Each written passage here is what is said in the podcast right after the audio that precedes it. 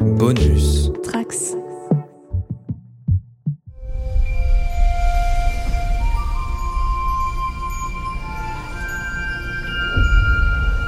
Date stellaire 131120.1. Bienvenue à tous les trekkers et trekkies sur la base stellaire du cadran pop. Je suis le commandeur Guigui et je suis ravi de vous accueillir à bord. À bord du podcast écoutable dans toute la galaxie et relayé par superpouvoir.com.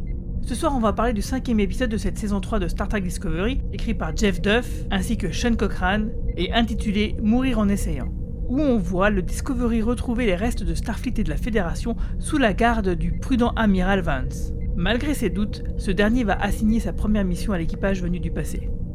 C'est le moment d'ouvrir ce podcast pour parler d'une époque où nul fan de Star Trek n'est encore jamais allé. Engage. Working. We're here, Federation headquarters. Discovery is reporting for duty. Trusting you is a risk Starfleet cannot take since the burn. You're not home yet. I believe that here there are answers for all of us. The Admiral's given us this chance. They can't fail.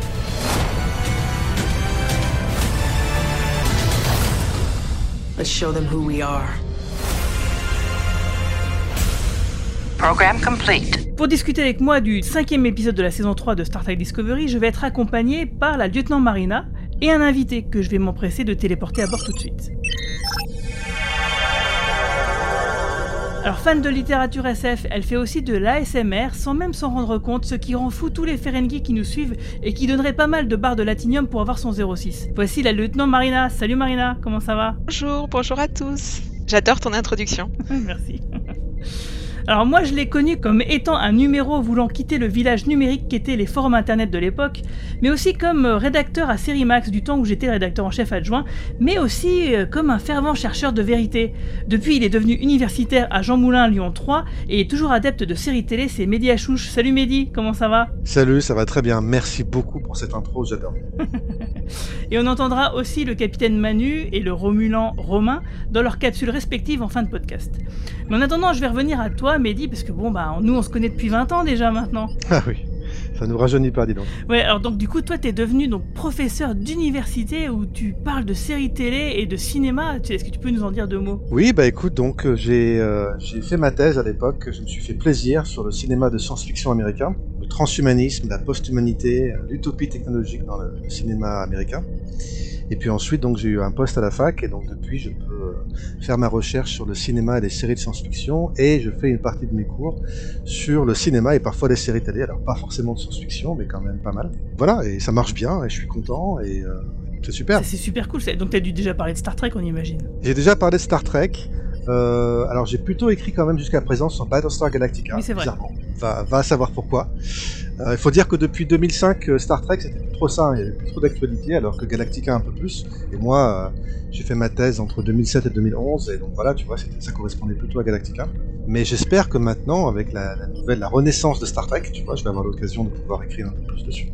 Alors, sinon, comme vous le savez, en plus d'Internet, on a aussi des auditeurs sur la bande FM. En effet, en plus des podcasts téléchargeables sur toutes les plateformes de podcasts comme Apple Podcast, Deezer, Podcast Addict, Spotify, etc., on peut aussi nous écouter tous les dimanches soirs sur Radio Campus Lorraine à 99.6 à Nancy, 106.1 à Metz, mais aussi tous les mercredis soirs sur RPL à partir de 20h sur 89.2. Alors sinon, Mehdi, je reviens quand même vite fait à toi. T'as participé au MOOC euh, d'une avec Lloyd Cherry dont on a parlé la semaine dernière oui, oui, oui, tout à fait, c'était super. J'ai écrit un, un, modeste, un petit article. J'ai pas encore reçu le livre, figure-toi, donc je l'attends impatiemment. Tous les jours, je vais voir ma boîte aux lettres, tu vois, en tremblant un petit peu. Donc j'espère demain peut-être enfin recevoir le livre. Je suis impatient de le découvrir. Du coup, je voulais te demander quand même, avant qu'on commence, ça a été quoi ton premier contact avec Star Trek? Tu t'en souviens? Alors oui, je m'en rappelle très bien. Euh, c'était au cinéma. C'était Star Trek Génération, figure-toi. Wow. C'était en 94, je crois. Ouais, 94, si, ouais. je ne me trompe pas. Donc je devais avoir 14 ans pour le coup. Et euh, j'ai adoré.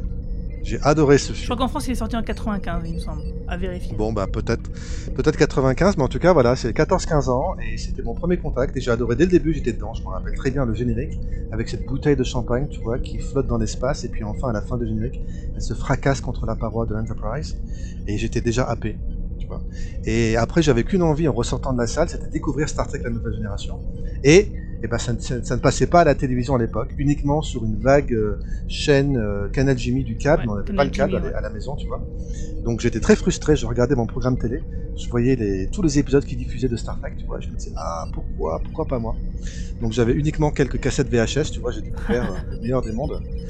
Euh, ce qui était quand même difficile à, à comprendre, tu vois, sans avoir vu un petit peu le reste de la série. Et donc il m'a fallu patienter, patienter quelques années avant d'avoir de l'ar- de l'argent et d'avoir le câble, et d'enfin pouvoir découvrir Star Trek, euh, les autres films, les autres séries, et j'étais happé. Donc tu vois, moi je suis plutôt nouvelle génération quand même à la base. D'accord, donc en fait, toi, t'avais pas du tout euh, suivi le- la série classique? Non, non, bah j'ai dû rater les rediffusions à la télé, tu vois, parce que pourtant je regardais pas mal la télévision, mais Star Trek, euh, je me rappelle pas avoir. Sur TF1, c'est pas passé tant que ça. hein.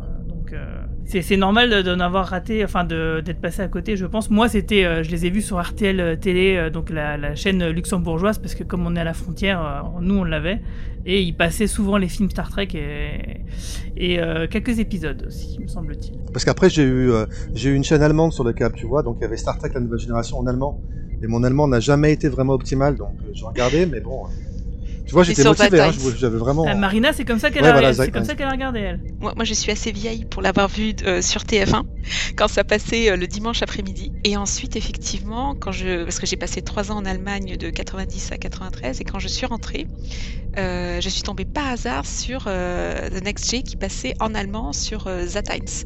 Et bah, je, je, suis bilingue allemand, donc euh, j'ai regardé. Et après, j'ai pu voir Deep Space Nine et Voyager. euh, mais, mon premier contact de toutes ces séries, en fait, c'est fait en allemand. C'est, euh, pour moi, je, la, la voix des, des personnages est, est en allemand. Et après, bien sûr, maintenant, je ne regarde qu'en anglais. hein, donc. Alors, la, la version allemande, elle est, elle est comment en fait? Elle est très bien. Non, mais ils ont un très, très, ils adorent Star Trek. Donc, il y avait un très grand respect dans. Ah oui, ils sont plus fans que nous, hein, que, ils sont plus fans Ouais. que les Français, ça c'est sûr. Non, c'était, c'était diffusé presque, c'était diffusé tous les jours. Je regardais les épisodes, euh, mais vraiment, c'était. euh, Puis alors, bien sûr, comme euh, Robin- Romain Brami, j'allais euh, chez Album m'acheter les, les VHS On a tous fait voir ça. les épisodes. Moi, c'était à la Fnac. Ouais, je crois qu'on a tous fait ça, ouais. J'ai dé- mais, mais j'ai dépensé une fortune là-dedans, c'est pas possible. Enfin, et je suis aussi fan de Battlestar Galactica, mais alors à un point. j'ai récemment revu toute la série euh, cet été. D'ailleurs, j'ai j'ai quelques petites références, je vais en parler dans cet épisode, donc peut-être qu'on pourra confronter un petit peu.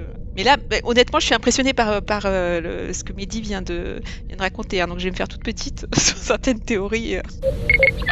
Et donc, du coup, bah, avant de parler de l'épisode de ce soir, Mehdi, euh, qu'est-ce que tu penses de Star Trek Discovery et qu'as-tu pensé des premiers épisodes de cette saison 3 Alors écoute, la série en général, moi je l'attendais impatiemment, forcément, hein, depuis, depuis le temps. Puis euh, j'ai beaucoup, j'ai beaucoup aimé les premiers épisodes de la saison 1, tu vois, c'était très différent. Je- visuellement, c'est, c'est un délice cette série, ça, ça change tellement du, du Star Trek pépère d'autrefois.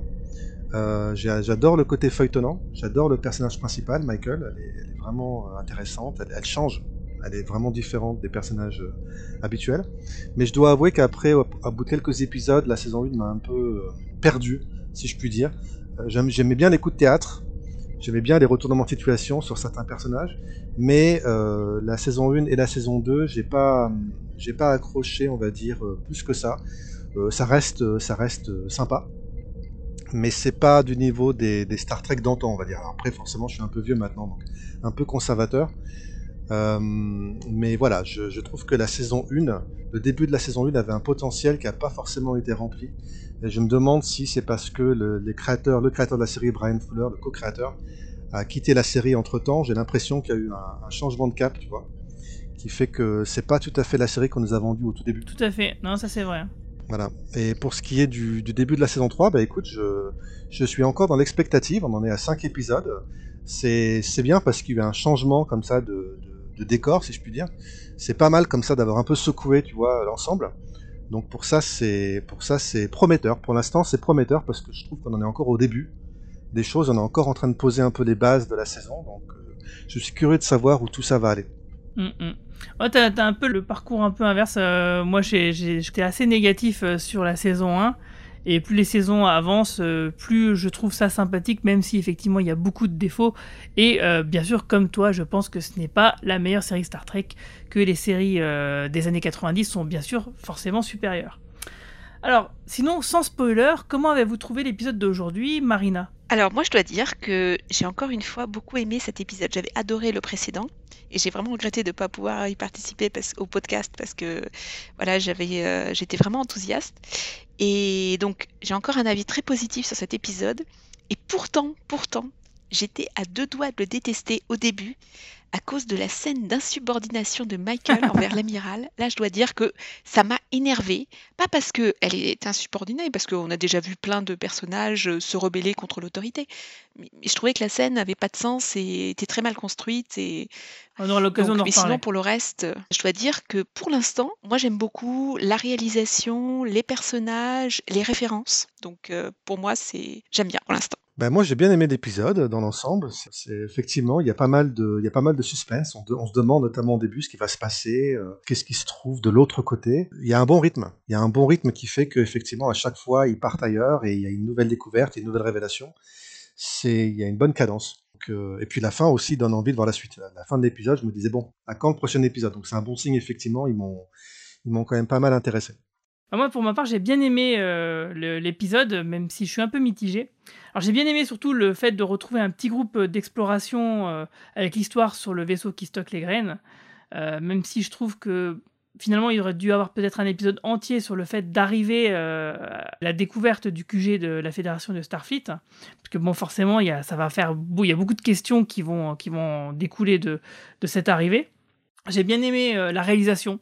Euh, je, franchement, là, je suis très content que la caméra arrête de trembler, qu'il y a, qu'il y a moins, de moins, de moins en moins de lens flare. euh, C'était un truc, moi, qui me rendait complètement dingo dans les saisons précédentes. Et là, enfin, les gens, ils se sont calmés là-dessus. Et putain, merci la production. Et ça permet d'autant plus d'apprécier bah, le jeu des acteurs, euh, les décors, les effets spéciaux, etc. Parce que du coup, on n'est pas ébloui. J'ai bien aimé aussi les interactions entre Saru et Michael, les, les, personnages, comment ils ont été écrits. Mm. Donc il y a quand même des choses sur lesquels j'ai un peu tiqué, mais euh, dans l'ensemble, je reste quand même sur une bonne, euh, sur une bonne lancée. Voilà, c'est le cinquième épisode, ça fait cinq épisodes d'affilée que j'ai plutôt bien apprécié. Donc bah, pour le moment, moi je suis plutôt content, même si effectivement, bon bah j'attends de voir et je touche du bois en espérant que ça aille jusqu'au bout et que, ça, soit, ça devienne encore meilleur. Et ben c'est le moment à présent de rentrer dans la zone spoiler. Red alert!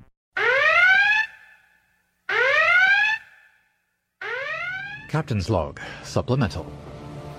After a journey of 930 years and a return to Earth that we could not have anticipated, we are finally on the verge of reaching our destination. Federation and Starfleet headquarters. Separate entities that must now abide together. A sign of this new time, I suppose. I can only hope that they are as eager for us to arrive as we are to be home. Captain? Number one. Every report, record, and log that you asked for is ready to be handed over to Starfleet. Words aren't enough. Are they? 930 years. I trust that what matters most will have endured. I know that there will be protocol. I know that we'll have a lot of questions about the burn. But there are other things that I'd like to inquire about as well. You were thinking about your mother. Yes, sir. And I know that I'm lucky to have someone to hope for. I believe that here there are answers for you and solace for all of us. I really hope so, sir. Program complete. Alors, on commence l'épisode avec euh, le journal de bord de Saru, alors c'est plutôt pas mal de commencer euh, les épisodes comme ça, surtout pour nous mettre un peu dans un bain euh, Star Trek euh, bien connu. la semaine dernière, c'était le docteur Colbert qui faisait son, journal de bord, maintenant c'est le capitaine. Celui d'avant encore, c'était Michael. Donc du coup, j'imagine que bah, les épisodes à venir, bah, le prochain, ça sera Stamets, peut-être ensuite Tilly. Je pense que c'est une bonne chose de mettre un peu comme ça des personnages en, avant le temps d'un épisode, au moins pour l'introduction. et je me dis que du coup, on, on, va en reparler, mais je me dis que le, jour où ça sera le lieutenant Detmer euh, sur, le qui, euh, sur qui ça va arriver, qui va lancer son journal de bord, c'est là qu'on apprendra qu'elle a été contrôlée par contrôle.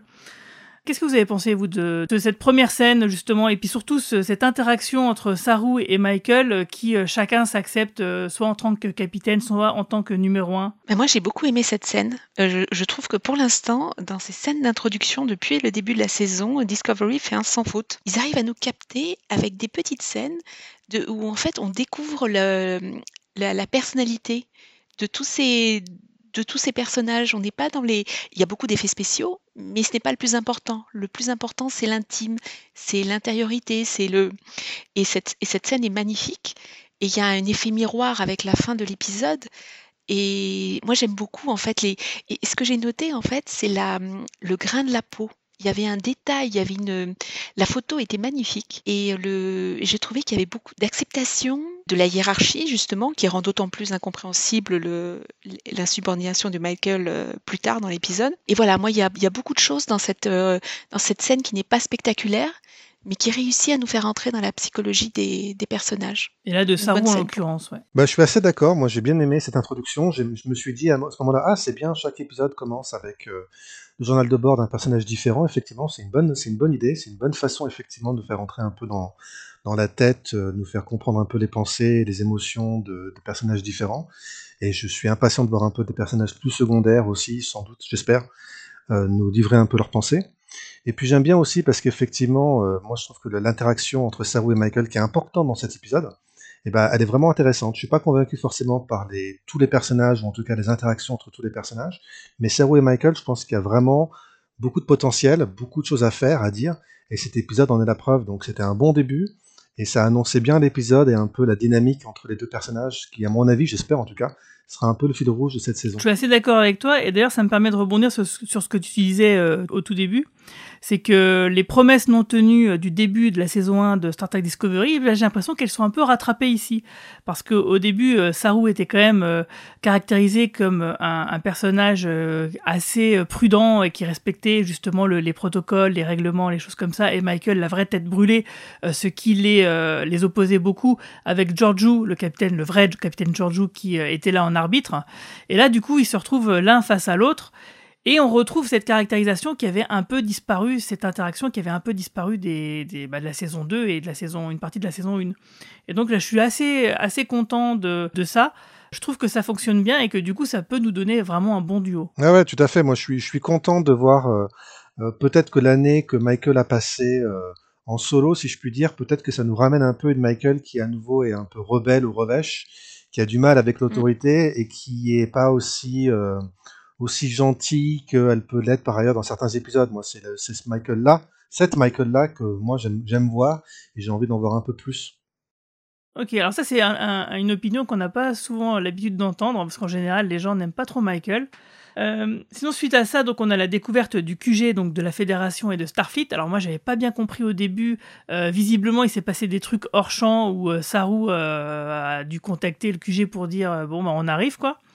Et du coup, bah, on a cette découverte du quartier général et on, y découvre une installation particulière. On y voit un Voyager G. Alors je me suis dit J comme Janeway sûrement.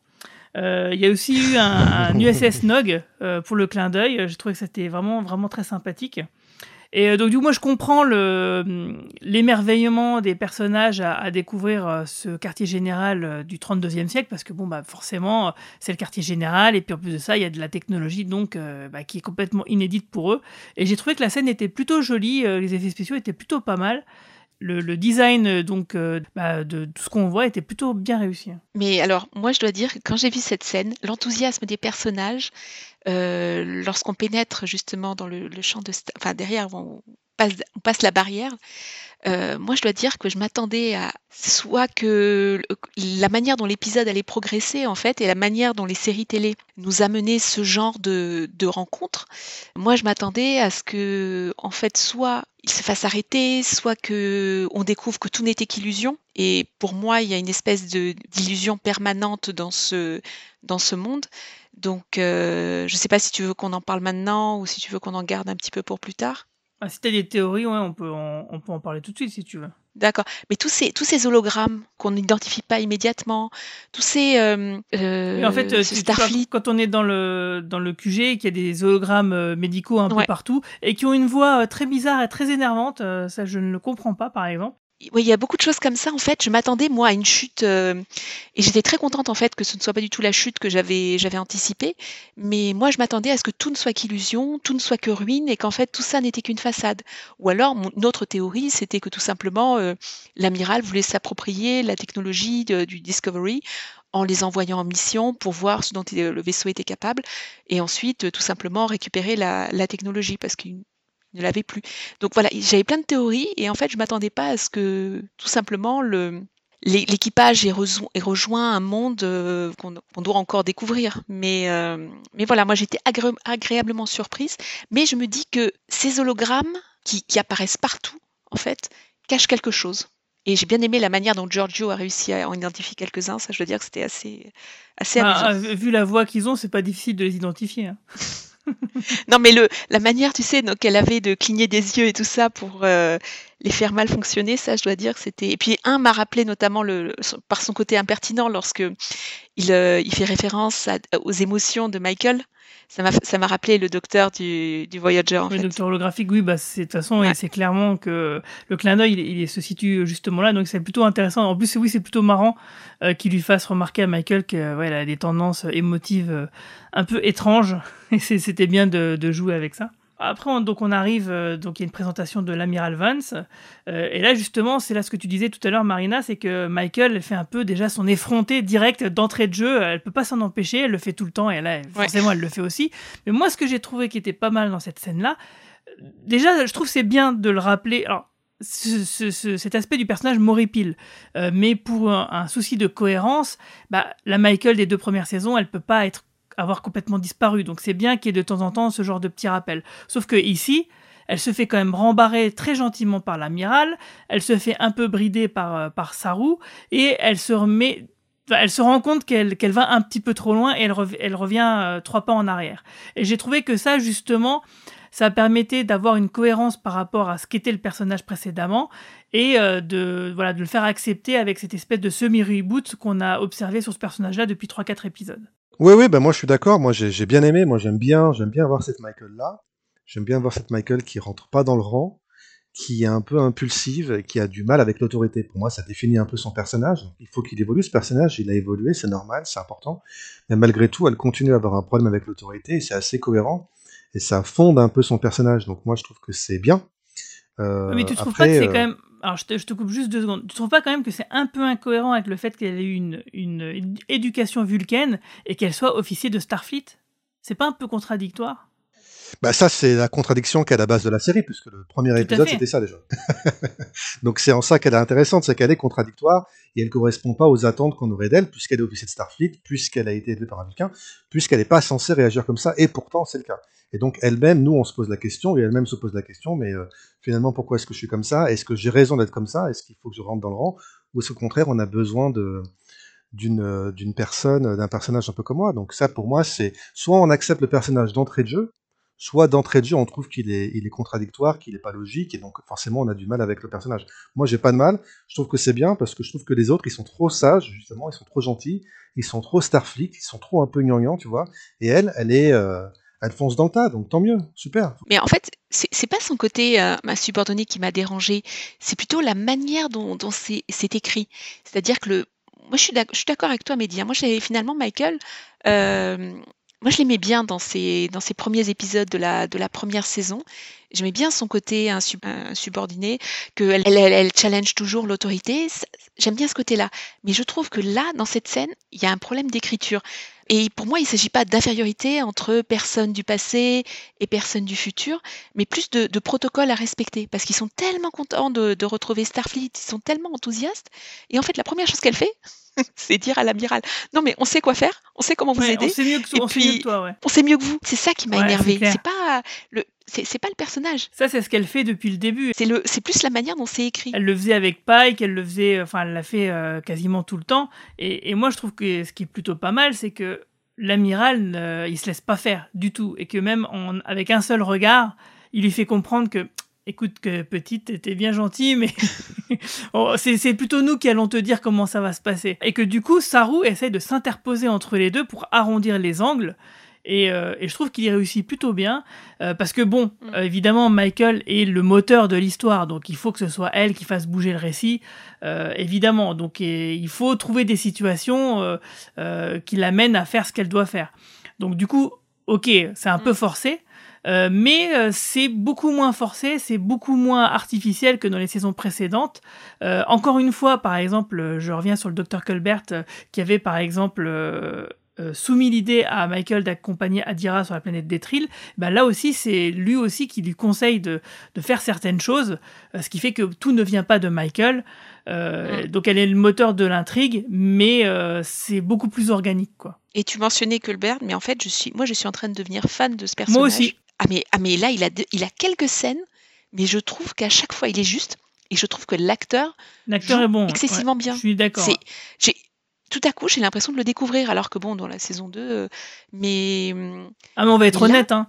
Dans les... Moi, c'est un personnage que j'ai détesté euh, dès le début. oui, Euh, parce qu'il était euh, ouais il était il était pff, il était relou quoi et l'acteur bah, ne pouvait pas briller avec les scènes qu'on lui donnait Mm. Mais depuis effectivement bah, c'est un soft tribute hein, pour pas mal de personnages hein, Ouais. dans cette saison 3 et lui Ouais, en particulier tire son épingle du jeu et là c'est là qu'on se rend compte que oui un docteur doit faire partie du trio de tête de Star Trek c'est un vrai apport Euh, ça sert quelque chose et c'est pour ça que moi j'ai beaucoup aimé cette... enfin ce que j'ai beaucoup aimé dans cet épisode là c'est le côté euh, on se téléporte en petits groupes euh, et on explore un, un- vaisseau et dedans il y, a, il y a un docteur, un officier de la sécurité et un premier officier.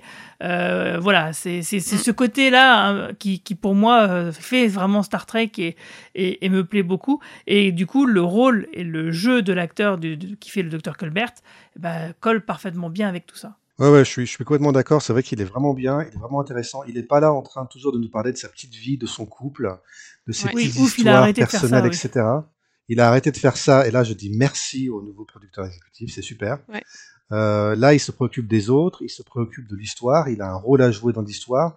Il est, il, est- il se préoccupe pas tout simplement de son nombril, quoi. Et ça, c'est les personnages qui sont comme ça, c'est vraiment bien. Et l'acteur est très bien. Ouais. L'acteur, il- je trouve qu'il, euh, il a, il a trouvé le bon, le bon ton. Euh, il apporte vraiment quelque chose. Alors du coup, dans la réunion avec Vance, euh, l'amiral Vance, euh, lui au début, il veut séparer l'équipage. hein, moi, je dis pourquoi pas? En fait, euh, moi, j'étais complètement du côté de l'amiral tout le long de l'épisode parce que moi, je me dis mais oui, bah, c'est ça qu'il faut faire évidemment. Bah oui, il faut réquisitionner le, machin, euh, faut regarder comment ça marche. Les mecs, on va pas leur donner une mission tout de suite parce que bon, on va pas leur faire confiance tout de suite direct, on sait pas d'où ils sortent. Évidemment. Et moi, ce que je comprenais pas dans l'épisode, c'est euh, pourquoi Saru et Michael en étaient si étonnés. Euh, et d'ailleurs, euh, moi, j'aurais été à la place de l'équipage en arrivant sur le QG de Starfleet, euh, presque mille ans après. euh, bah, je serais pas si foufou très content. je, je serais un peu méfiant quand même. Parce que bon, je veux dire, tout à fait. Ici, à un moment donné, bon, bah, sans connaître l'histoire à, à, à 100%, être un passionné, être un, un expert, tu peux bien te dire que bon, tu seras peut-être pas forcément bien accueilli. D'où vient peut-être ton, ton appréhension et, les théories que t'envisageais, Marina, quand tu regardais l'épisode? Parce que oui, effectivement, on aurait très bien pu imaginer que la Fédération ait, pu devenir belliqueuse euh, après tout ce temps. Je suis complètement d'accord. Effectivement, c'est, son comportement, sa réaction est parfaitement logique. Et en fait, euh, tout est un peu trop facile dans l'épisode. Et je regrette, c'est ce que tu disais tout à l'heure, je crois, tout va trop vite. En fait, il aurait pu y avoir tout un épisode, au moins un épisode, franchement, au moins un épisode au bord de, la, de cette station, euh, avec l'amiral, à découvrir la station, à découvrir d'autres personnages, parce qu'apparemment c'est tout un monde, toute une ville, je sais pas, il y a du monde quoi là- là-bas, et euh, de montrer un peu comment progressivement ils peuvent gagner sa confiance et comment il leur donne progressivement, peut-être de, de, de peu à peu, comme ça, des missions, des tâches à faire, et euh, pour aboutir à ce vaisseau avec les plantes au bout de quelques épisodes. Bah, peut-être pas, peut-être pas au bout de plusieurs épisodes, mais au moins de- du prochain. Euh, c'est ce que je me dis, moi, c'est que ce qui est dommage, c'est que quand tu arrives sur ce truc-là, tu as quand même des milliards de questions sur la géopolitique euh, de, bah, de la galaxie, du coup, du quadrant, euh, comment, comment ça se passe la vie euh, chez vous au, 32, au 32e siècle. Il y a des tas de questions euh, euh, qui, euh, doivent nourrir l'univers euh, qui, se posent et qui ne sont pas vraiment posées et qui sont effleurées. Bon, on se doute que, évidemment, elles vont être posées dans les épisodes à venir. Euh, mais bon, moi, je l'aurais traité ça tout de suite parce que c'est quand même, c'est pas rien, tu vois. Ils sont, ils sont pressés dans cette série, tu te rappelles? Je crois que c'était l'épisode 3, je sais plus la fin, où ils ont une permission pour aller sur Terre, et on leur donne 5 minutes, quoi. Vous avez 5 minutes pour profiter de l'arbre, et après, il faut qu'on y aille, quoi. Donc, ils, ils ont pas le temps. Ils ont pas Bah, le je temps. sais que Manu, lui, il préfère, euh, enfin, il trouve ça bien justement que ça aille vite, mais moi, pour ce- cet aspect précis-là des choses, pour bien construire l'univers, bah, j'aurais plutôt arrêté euh, justement euh, la course et euh, j'aurais fait justement un épisode où on réfléchit à, à quoi ressemble la fédération du 32e siècle pour poser les bases. On sait que, bon, moi j'imagine qu'ils vont le faire dans les épisodes qui viennent de manière épars, mais moi j'aurais plutôt concentré ça sur un épisode en entier parce que ça me semble assez important pour en faire le focus quoi. Moi, si je peux me permettre, moi, il me semble que pour avoir été à l'école Game of Thrones, euh, cette série, elle a vraiment démontré quand même comment est-ce qu'on pouvait construire un univers, comment est-ce qu'on pouvait montrer un peu les institutions politiques, la géographie, euh, les, cultures, les monnaies, je sais pas, de différentes planètes, euh, si on est dans Star Trek, de différents États, différents pays. Et notamment, pour faire ça, il faut prendre le temps. Il faut prendre le temps et ça fonctionne. Ça paye, au final. La série, elle a bien marché, quoi.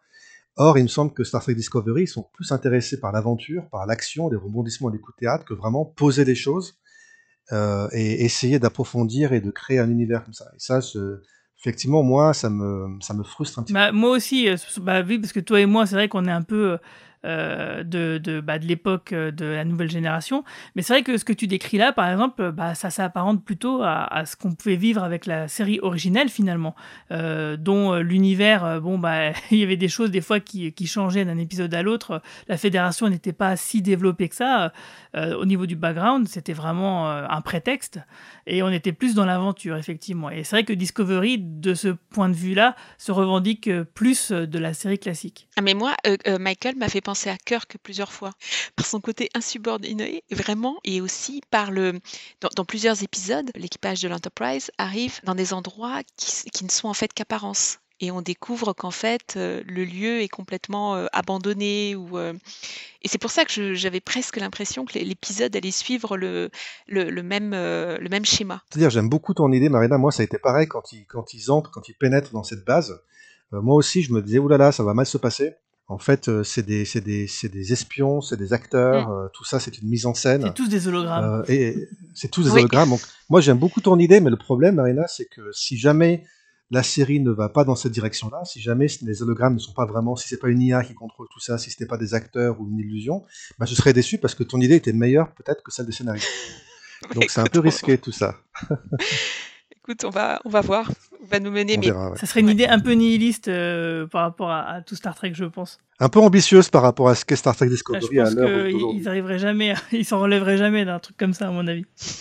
Et il y a un excellent épisode, et je fais juste un aparté comme ça, très rapide, de, de la série originelle où Kirk, Spock et un agent scientifique qui n'est pas le docteur McCoy arrivent à bord d'une planète, qui est une civilisation qui a été euh, complètement détruite.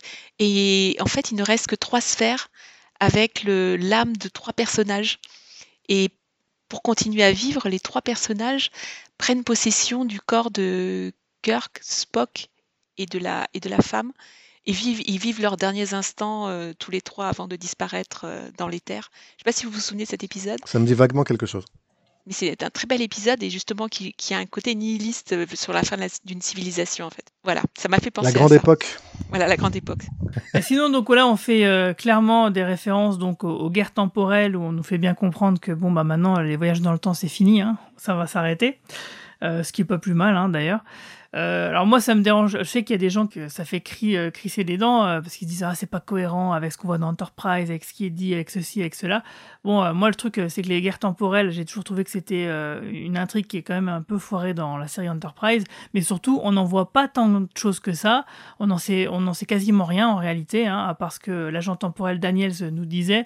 Donc euh, on peut bien me dire ce qu'on veut. euh, euh, moi, je suivrai derrière. Si on me dit bon bah les guerres temporelles c'est fini, du coup maintenant toute la technologie temporelle, la Fédération a, fait ce qu'il faut pour que ça n'existe plus. Moi, je veux bien la croire. Ça me dérange pas du tout. Captain,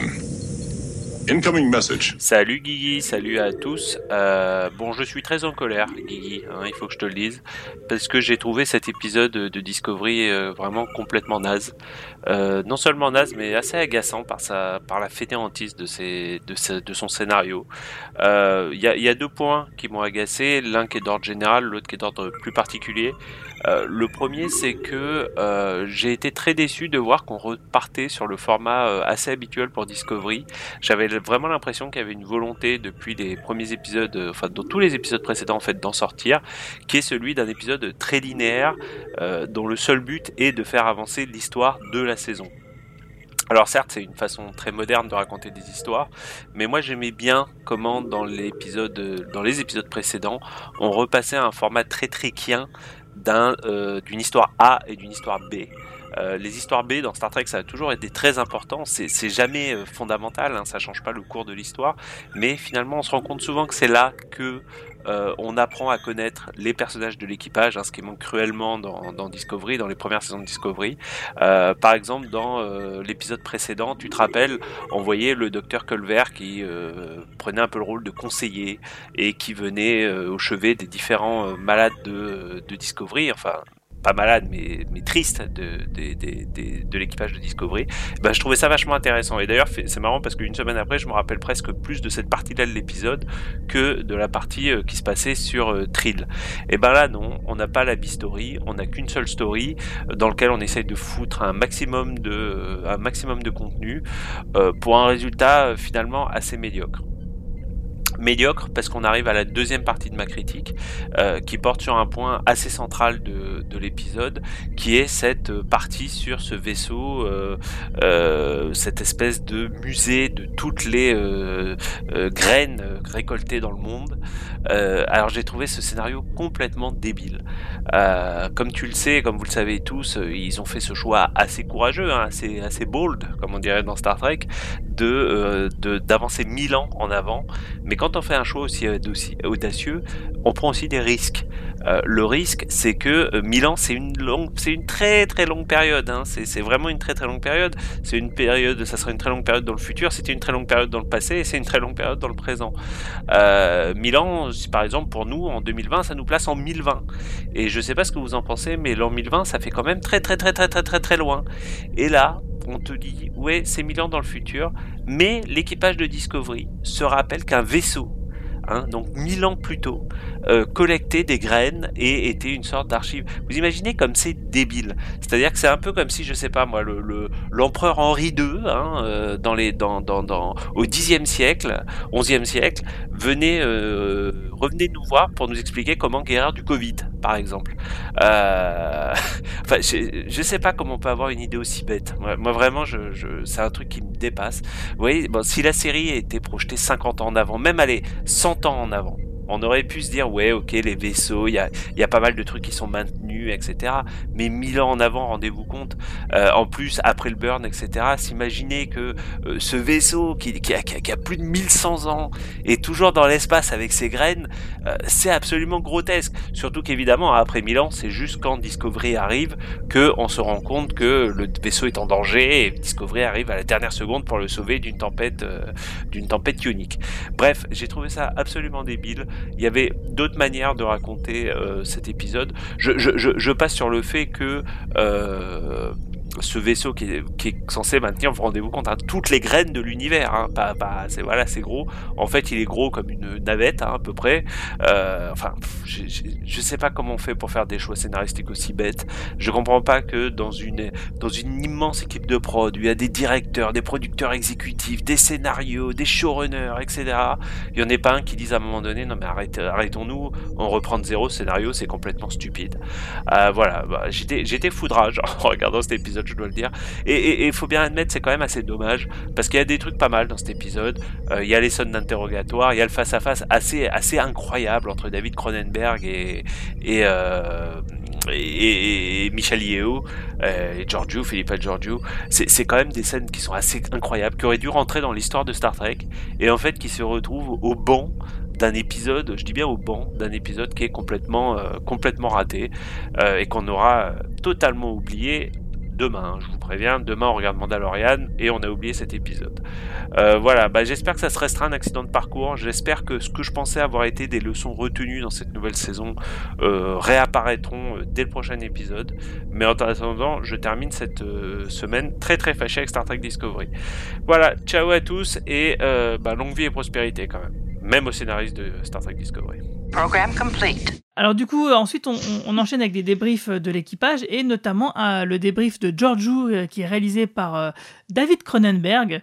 David Cronenberg qui fait l'acteur et qui est un, un grand réalisateur. hein, pour ceux qui savent pas, hein, je vous conseille de regarder Chromosome 3 par exemple. Ça va vous faire plaisir. David Cronenberg qui avait déjà fait l'acteur d'ailleurs dans deux épisodes de la saison 3 d'Alias où Alex Kurtzman sévissait déjà. Pour ceux qui s'en rappellent. Donc, euh, bah, je trouve que David Cronenberg, il est plutôt sympathique aussi. Ce qui est juste bizarre, c'est qu'il porte des lunettes et que George Wu sache ce que c'est des lunettes. Moi, je m'aurais dit plutôt qu'est-ce que vous avez sur le nez?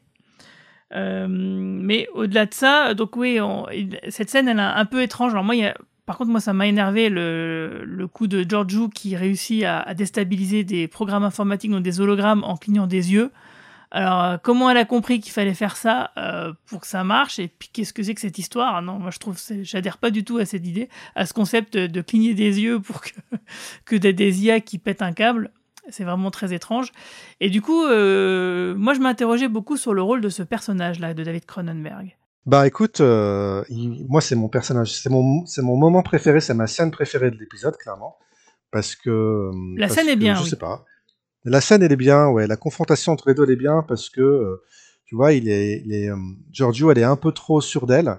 Et là elle tombe sur quelqu'un qui est capable de lui tenir tête, pour une fois. Elle tombe sur quelqu'un qui se déstabilise pas et on, sent un peu la partie d'échec quelque part entre, les deux. Et ça, je me suis dit, tiens, j'étais surpris, agréablement surpris, et je suis curieux de savoir où ça va mener, je suis curieux d'en d'en savoir un peu plus. Euh, je trouvais que, je suis comme toi, hein, les hologrammes, moi je trouvais quand même, de façon générale, je trouve que pour des personnages qui se retrouvent mille ans euh, en avant dans le temps, ils n'ont pas vraiment perdu le fil des choses. Ouais, un peu trop même, Euh, d'ailleurs. Ouais, voilà, ils sont, ils sont un peu trop à l'aise. Euh, ils comprennent un peu trop ce qui se passe. Oui, au début de l'épisode, ils sont fascinés parce que les vaisseaux ont une, te- une technologie avancée, mais au final, ils ont le vocabulaire pour les décrire. Ça ne fait que confirmer leur théorie, tu vois, d'il y a mille ans. C'est ça. Et puis d'ailleurs, même Tanan, elle a aucune difficulté à utiliser les interfaces euh, du, euh, du vaisseau euh, qui contient toutes les graines. Bon, alors ça, c'est une critique qu'on peut faire à toutes les séries Star Trek, parce que dans toutes les séries Star Trek, c'est comme ça. hein. Les mecs, ils arrivent sur un vaisseau euh, extraterrestre qu'ils ont jamais vu, mais ils savent quand même comment le faire fonctionner. tu, tu vois, je veux, je veux pas tout ramener à Battlestar Galactica, tu vois, mais le, le, quand même, dans Galactica, ce qu'il avait de bien, et c'était une réaction à Voyager, hein, pour le coup, c'était de se dire, bah, les personnages, ils sont perdus, dans le temps ou dans l'espace, ils ont pas, ils savent pas où, est leur, où est la Terre, tu vois, ils veulent revenir, et ça va être difficile pour eux, euh, psychologiquement, mais aussi matériellement, parce que, ben, le vaisseau se dégrade, parce qu'il y a des tensions, qu'on voit d'ailleurs, hein, il y a des tensions entre les personnages, donc ça c'est bien, et euh, parce que ben ils savent pas où ils sont, ils savent pas ce qu'ils font forcément. Et je trouve que là, ben on- on- ils ont oublié ça en fait. Ils- tout, tout se passe un peu trop bien à bord du vaisseau matériellement. Ils savent un peu trop ce qui se passe et ils ont un peu trop le sourire euh, aux lèvres. Alors que quand même, quand, si on est projeté mille ans dans le futur, je sais pas toi, mais moi ça va être un peu quand même, je vais être déstabilisé au moins. Ah bah, Ouais, mais c'est le cas quand même, malgré tout, c'est le cas, parce que il y a quand même le contre-coup psychologique euh, qui est bien évoqué et qu'on constate, hein, que les gens ils se sont rendus compte, ah oui, en fait, j'ai quand même bondi de 1000 ans dans le futur, donc tous ceux que je connais, bah, il n'y a plus personne qui existe. Euh, ça, on le voit Ça, ça a été, ça a été épisodique, hein, littéralement. Ouais, ouais, mais le- là, le, même l'amiral, l'amiral l'évoque. Il le dit. euh, là, votre équipage, il commence tout juste à comprendre ce qui, le trauma qui est devant eux, euh, qu'ils vont vivre, et le lieutenant Detmer en est la, la meilleure représentante. C'est ce qu'il leur dit clairement. Donc, euh, effectivement, on l'a vu l'épisode d'avant, mais là, c'est encore une fois affirmé. Mais Mehdi, non, non, non, je voulais, je voulais dire que j'étais d'accord avec toi, parce que être projeté mille ans dans le futur, faut imaginer quelqu'un qui, qui serait projeté du Moyen Âge à notre époque, mais il serait complètement perdu. Et c'est, et pour moi, ce- c'est l'équivalent en fait. On serait, enfin, la, la personne qui serait projetée de, de l'an 1000 à, no- à notre époque, à, à aucun moment elle nous donnerait des leçons ou nous expliquerait euh, quoi Ah, faire. avec peut-être notre qu'elle pourrait nous technologie. donner des leçons d'agriculture, de pêche ou d'artisanat, on ne sait pas. Bah, en tout cas, ça aurait été, euh, justement, ça, c'est des questions hyper intéressantes qui auraient mérité d'être développées Et qui ne par le sont pas. Et qui ne le sont pas parce que j'ai l'impression que les scénaristes, ça les intéresse pas. Eh oui, comme bah, c'est souvent le cas dans Discovery. euh, Il y a tellement d'occasions manquées, de thématiques intéressantes à développer. Euh, c'est c'est vrai que c'est frustrant. Nous, on aimerait, enfin moi, j'aimerais bien qu'ils commencent à se poser et puis qu'ils commencent à justement échanger parce que le, problème de Discovery, alors c'est vrai qu'au niveau de l'aventure, on est servi. Euh, moi, de toute façon, la série, je l'ai prise comme ça maintenant. Euh, c'est une série euh, d'aventure hein, plus que de réflexion, très bien. Donc c'est comme ça que je la juge, mais c'est vrai que quand même, des fois, j'aimerais bien qu'il se pose et qu'il y ait des vrais dilemmes et qu'il y ait des vrais échanges philosophiques, en tout cas d'arguments, de contre-arguments sur une situation donnée. là, c'est fait toujours de manière trop lapidaire et superficielle, ce qui fait que bah, ça débouche pas vraiment sur de vraies réflexions. Bah, je, voulais juste dire que la, scène qui m'avait beaucoup plu euh, dans les précédents épisodes, c'est celle où Colbert fait l'analyse psychologique des personnages. Il, fait le diagnostic non seulement des corps et de l'âme, et on comprend en quelques scènes que tout l'équipage est au bord d'une est une vraie cocotte minute en train d'exploser. Mais la scène, elle dure peut-être deux minutes.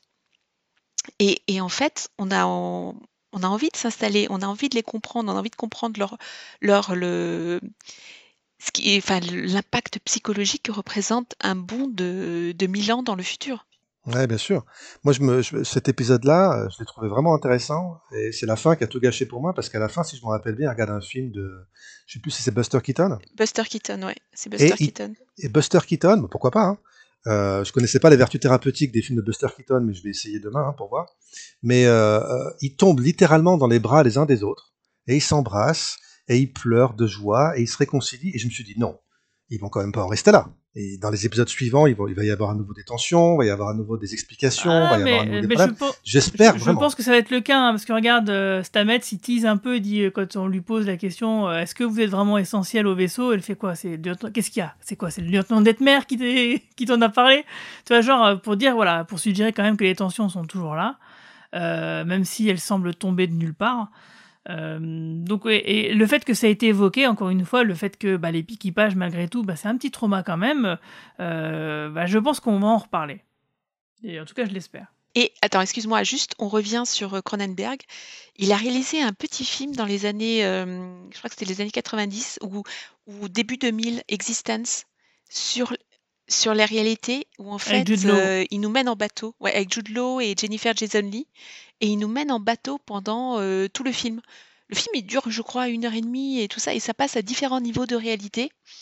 Et en fait, euh, il y a d'autres films, hein, c'est pas mon film préféré de Cronenberg, j'adore Scanners par exemple, mais euh, Existence, je, je crois que c'est le genre de film qu'il faudrait revoir maintenant à l'aune de tout ce qu'on a, tout ce qu'on a vécu depuis, euh, depuis 20 ans en fait. Tout à fait, surtout que euh, la technologie entre guillemets qui est décrite euh, dans le film, elle est complètement intemporelle parce qu'elle est complètement fantasmagorique et organique. Donc mm. oui, c'est, le genre de film qui va toujours bien vieillir, je pense. Mon film préféré de Cronenberg, ça reste La Mouche quand même. Ah, mais La Mouche, mais, c'est, mais La Mouche, c'est génial aussi. Hein. donc, on va revenir à Star Trek. Donc on est sur une planète de graines. Euh, pardon, on, va donc se rend donc sur un vaisseau de graines pour trouver un, un remède euh, à une race alien, les Kill, les je crois, qui s'est aventuré sur une planète, la planète Urna, euh, ce qui les a rendus malades. Donc, euh, ça les a rendus malades parce que c'est une planète où il y a des choses qui ont dégénéré. ils ont mangé des plantes qui ont muté, ce qui c'est ça qui les a rendus malades. Et donc, du coup, il faut aller sur le vaisseau de graines, qui est un peu le grenier donc de la Fédération, où se trouvent donc des graines de ces plantes avant qu'elles aient muté, ce qui va leur permettre de réaliser un, remède. Et en fait, ce, ce vaisseau-là, il est euh, conservé euh, à tour de rôle par des peuples de la Fédération. Et là, c'est une famille Barzane qui s'en occupe. Et euh, les Barzanes, bah, c'est l'espèce de Nan, l'officier de la sécurité de, l'Enterprise, qui est resté sur le Discovery à la fin de la saison 2. Et en fait, on n'en a jamais parlé. Mais en réalité, les Barzanes, c'est une espèce extraterrestre qu'on a déjà vue précédemment, notamment dans la nouvelle génération, l'épisode Le Prix, où en fait euh, les Barzanes essayaient de négocier avec plusieurs gouvernements euh, galactiques euh, la juridiction de ce qu'ils croyaient être un trou de verre stable qui allait vers le, le, quadrant gamma et qui finalement bah, elle n'était pas du tout stable et que c'était une planète qui n'avait pas du tout de ressources et c'est pour ça qu'ils étaient à fond là-dedans. Ce qui rejoint le fait qu'effectivement c'est un peuple qui est plutôt pauvre et qui, qui est un peu... c'est un peuple qui a un peu de mal quoi du coup. Euh, et par contre, alors du coup, euh, moi, ce qui m'a un petit peu embêté, c'est que ce personnage-là de Nan nous est vraiment bien développé dans cet épisode-là pour le voir partir, euh, ce que j'appelle un peu le syndrome Ariam, c'est-à-dire on développe un personnage et après on lui dit au revoir. Mais on elle, meurt pas. Mais au moins elle meurt pas, c'est déjà ça, oui. Mais encore une fois, on évoque Ariam quand même. Hein. Oui, Et ça, ça me. Là, je me dis, il y a quelque chose. On l'évoque beaucoup trop depuis le début de la, de la Bah, saison. pour Même moi, si c'est contrôle. son. Pour moi, c'est pour. Ouais. Tu vois, contrôle, on l'a encore, on l'a d'ailleurs cité dans cet épisode-là, euh, ce qui est normal puisque c'est la raison d'être du Discovery au, au 32e siècle. Hein, mais quand même, hein, je pense qu'on n'en a pas fini avec contrôle, moi. Non, j'ai pas l'impression non plus qu'on en ait fini, ouais, effectivement. Moi, je, je suis d'accord avec toi que euh, c'était dommage pour ce personnage, mais comment dire, euh, heureusement que tu viens d'expliquer tout ça parce que tu vois, j'ai à peine compris. C'est allé tellement vite. Oui, c'est vrai, c'est vrai. Moi, l'ai vu l'épisode deux fois. La première fois, j'ai pas très bien compris euh, le- le- l'enjeu de tout ce qui se déroulait. J'avais pas compris que Nan restait euh, sur le vaisseau de graines euh, bah, parce que bon, bah, le gars il va mourir. Euh, Le gars de son espèce, il va mourir, donc du coup, il faut quand même que quelqu'un reste dans le vaisseau pour le, pour le garder. Et donc, elle se porte volontaire au nom de la fédération pour conserver, justement, pour veiller sur les graines, quoi. J'ai même pas compris ce, ce que ce vaisseau faisait là-bas. Alors oui, alors par contre, c'est ça qui est étrange, c'est que pourquoi euh, ce vaisseau euh, si important euh, se trouve à 4 ou 5 mois de vol euh, euh, d'un vaisseau? Et ça, j'ai pas bien compris l'intérêt stratégique du truc. Alors peut-être que c'est un concours de circonstances qui fait que depuis The Burn, eh ben, ils pouvaient pas faire autrement. Euh, et que du coup, bah, ils acceptent à chaque fois qu'on a besoin de graines, et ben, on va se taper un aller-retour de presque un an. Hein. C'est Bah, ils, un auraient peu pu, bizarre. ils auraient pu expliquer. euh, Je sais pas s'il y a eu des problèmes de montage, s'ils ont dû supprimer des scènes euh, parce que l'épisode était trop long, mais vraiment c'est curieux. euh, c'est quand même important dans l'intrigue ce vaisseau et la raison du, du- la présence de ce vaisseau tout là-bas. Et en fait, c'est passé à l'as, ce qui fait que moi j'ai pas bien compris en fait euh, ça et plus les les personnages dont tu parlais sur leur planète, ils ont été infectés par un virus, c'est ça, une Voilà, herbe. c'est ça, les espèces de, Euh, de- d'extraterrestres, de petits gris avec des gros yeux, là. Voilà, ouais. Et ça, j'ai l'impression qu'ils ont été inventés pour donner un sens au, au nom de prétexte, au mot prétexte. quoi. Ah bah carrément. Le prétexte pour lancer les personnages dans ce vaisseau qu'on ne sait pas trop ce qu'il Bah, fait là-bas. tout à fait, hein. Avec des plantes. Pff, Qui y croit Bah, en fait, c'est- c'est Et c'est le, le- tout ça pour sacrifier un personnage en plus qui, qui était régulier, quoi. Donc, En fait, sacrifier moi, un personnage sur l'autel le- d'une- intrigue. euh, Je pense que le but de ça, c'était surtout euh, que euh, le Discovery. Déjà, c'est de faire une petite aventure. hein, et c'est de- c'était que justement le Discovery euh, bah, gagne les faveurs de l'amiral pour qu'il puisse continuer à intégrer euh, Starfleet euh, vraiment. quoi. Euh, Oui, c'était un des travaux d'Hercule. Voilà, en fait, c'est ça, c'est pour entrer dans le game, quoi. Justifier le. Ouais. Mais euh, en fait, il y a- plusieurs choses parce que euh, justement cette espèce qui est en train de, enfin, ces, ces réfugiés, en fait, c'est presque une référence à notre époque. Donc ça montre l'humanisme de Starfleet qui n'abandonne personne. En même temps. euh, ça va beaucoup trop vite et on ne les revoit pas à la fin. Enfin, on les revoit à peine. Enfin, en tout cas, ils sont presque balayés euh, en, quelques secondes. Donc, en fait, c'est juste un prétexte. C'est dommage parce qu'il y avait du potentiel. Et en fait, euh, mais je suis d'accord sur l'explication de ce vaisseau qui se trouve à 5 mois. Alors, moi, au début, j'ai cru que c'était un vaisseau qui se déplaçait. Et donc, par hasard, enfin, il se déplaçait. Alors, pourquoi? Parce que il doit. Euh, sa cargaison est tellement précieuse qu'elle doit être protégée, donc elle se déplace pour, pour être protégée. Ça, c'est juste mon- ma théorie. hein.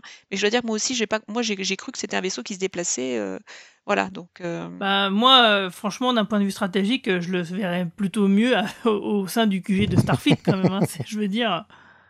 Mais il y a autre chose. Alors là-dessus, c'est très bien, Mehdi, que tu aies dit que tu étais fan de SF américaine, parce que moi, le film et le fait qu'il y ait un grenier et des, des, des herbes, ah, ça m'a Est-ce fait qu'on penser pense au même film?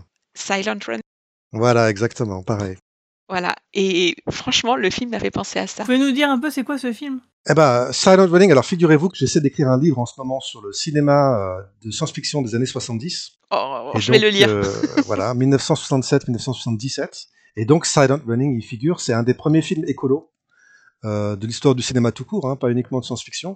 C'est inspiré par 2001 parce que c'était Douglas Trumbo qui, qui avait bossé sur les, effets spéciaux de 2001. Et c'est l'histoire d'un, écolo. Hein.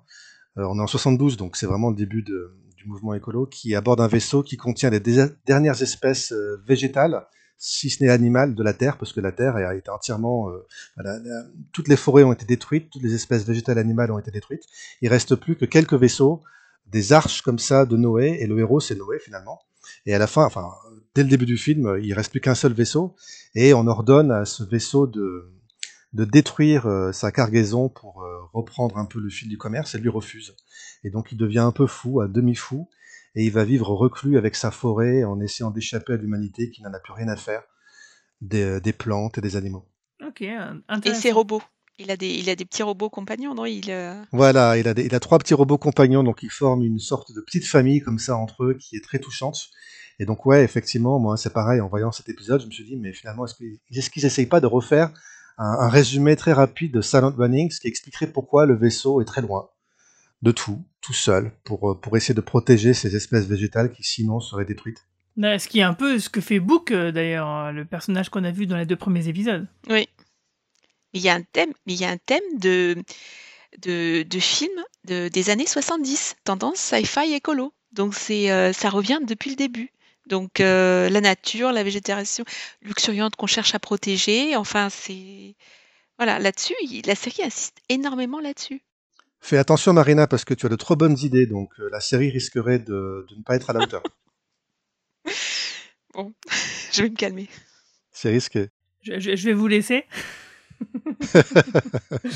Euh, donc, euh, et sinon, alors du coup, on va pouvoir commencer un peu à spéculer. Euh, est-ce que vous avez des théories sur The Burn? Moi, personnellement, j'en ai pas vraiment. alors, j'espère juste que c'est pas le voyage temporel de Michael et du Discovery qui serait à l'origine du truc. Ça serait quand même un petit peu bêta. Mais ouais, on n'a pas assez d'éléments pour spéculer. Mais vous, est-ce que vous avez des idées? Bah moi non. Écoute, pour l'instant, parce que je te dis, on en est à l'épisode 5 et que j'ai l'impression qu'il pose encore les bases. Euh, on en est au tout début. On n'a pas encore rencontré tous les personnages. On n'a pas encore rencontré le grand méchant. Y a-t-il seulement un grand méchant? Bah écoute, pour l'instant, on, rencontre des. Euh, chaque épisode a son nouveau petit méchant, petit méchant entre guillemets. J'espère qu'ils vont finir quand même par avoir quelque chose, un fil rouge quand même pour la pour la saison. Peut-être pas, hein. peut-être que le principe ce sera juste qu'ils vont aller de planète en planète et, rétablir l'ordre et la justice à chaque fois, peut-être.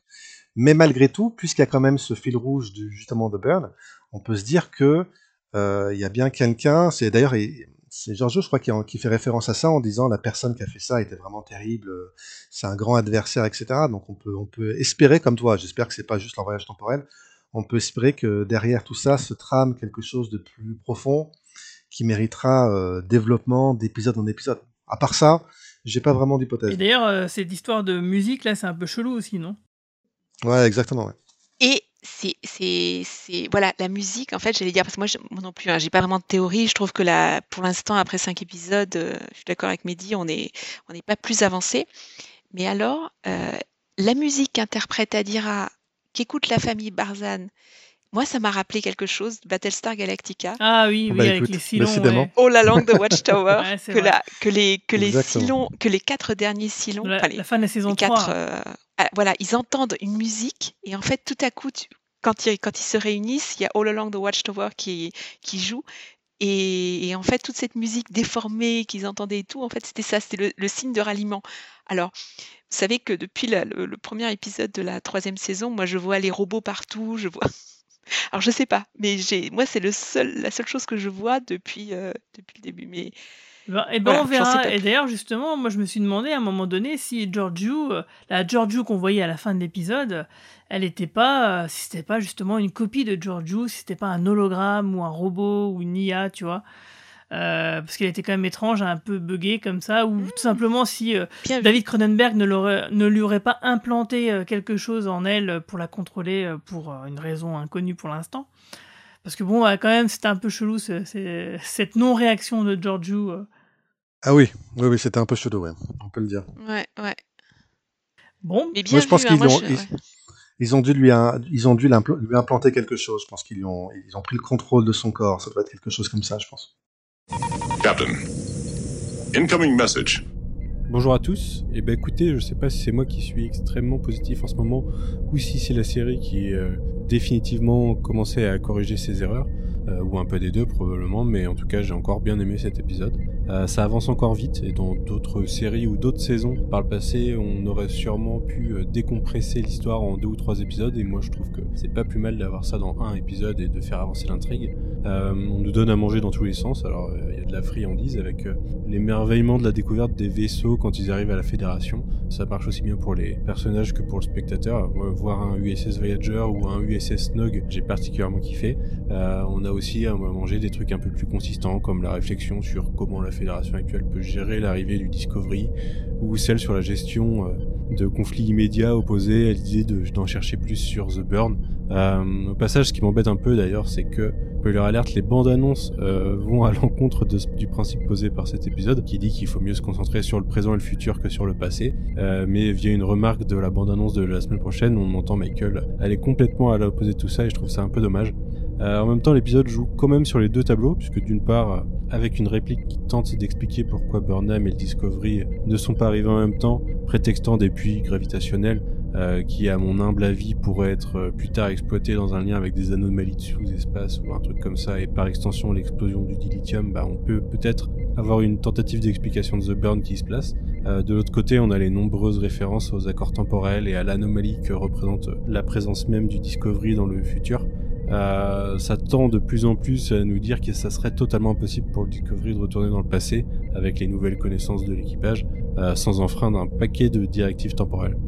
Euh, enfin bref, au-delà de ça, une nouvelle fois, cette espèce de conflit avec la nouvelle fédération me paraît un peu artificiel au sein de l'épisode, surtout dans le lancement de la mission qui se fait pour mettre Saru de côté et Michael aux commandes de la dite mission. Par contre, la série continue à jouer avec l'image de Michael sur les saisons précédentes, travers une réplique sur sa possible promptitude à des exagérations émotionnelles. Euh, ça aussi, c'est bien forcé dans le texte, mais c'est assez drôle. Euh, au passage, au sein de ce conflit avec la Fédération, on nous reparle de Detmer. Euh, on nous en parle toutes les semaines, du coup, et cette fois, l'épisode nous suggère que si on l'a mise en avant, c'était parce qu'elle est le représentante du traumatisme de l'équipe. Donc, est-ce que c'est encore une fausse piste? Je ne sais pas, mais au moins, on sait que l'équipe essaye de au moins noyer le poisson. Et au sujet du traumatisme de l'équipe, c'est encore propice à introduire un dialogue cool entre Stamets et Reno sur le côté dysfonctionnel de l'équipage. C'est, vraiment un duo, même un trio si on compte Tilly, euh, qui marche bien dans cette saison, donc euh, je suis plutôt content. Pour la mission en elle-même, j'étais partagé entre l'exploration de Nan et le fait qu'on la perde dans le même épisode, ce que je trouve un peu dommage parce que j'aimais bien, je vous l'ai dit dans d'autres capsules ou dans d'autres podcasts, j'aimais bien le personnage. Euh, même si euh, l'un dans l'autre, je trouve la mission exagérée mais assez belle. Je trouve poétique euh, cette idée de, de, vaisseau témoin qui aura traversé naturellement tout un millénaire euh, et qui est protégé par un tour de garde des membres de la Fédération. Euh, la poésie, c'est vrai que c'est pas forcément ce qui nous vient à l'esprit quand on pense à Star Trek, mais j'ai trouvé ça assez à propos.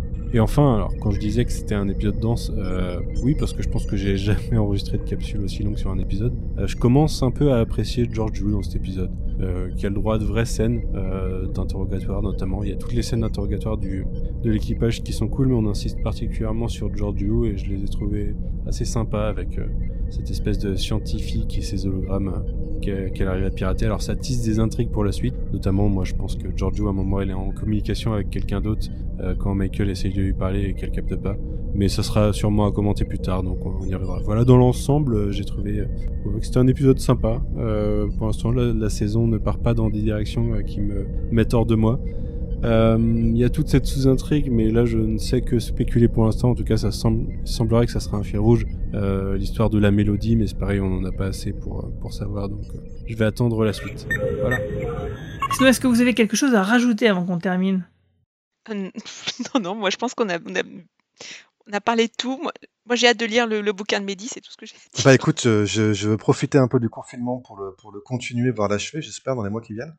Non, moi simplement, c'est que je vais pas finir sur une note de déception, mais c'est juste que il y a plusieurs incohérences ou des choses qui me posent question, on va dire, puisque j'avais cru comprendre que Starfleet n'existait plus, que c'était un, une chose du passé, et finalement ils sont encore là, mais ils sont plus ou moins cachés.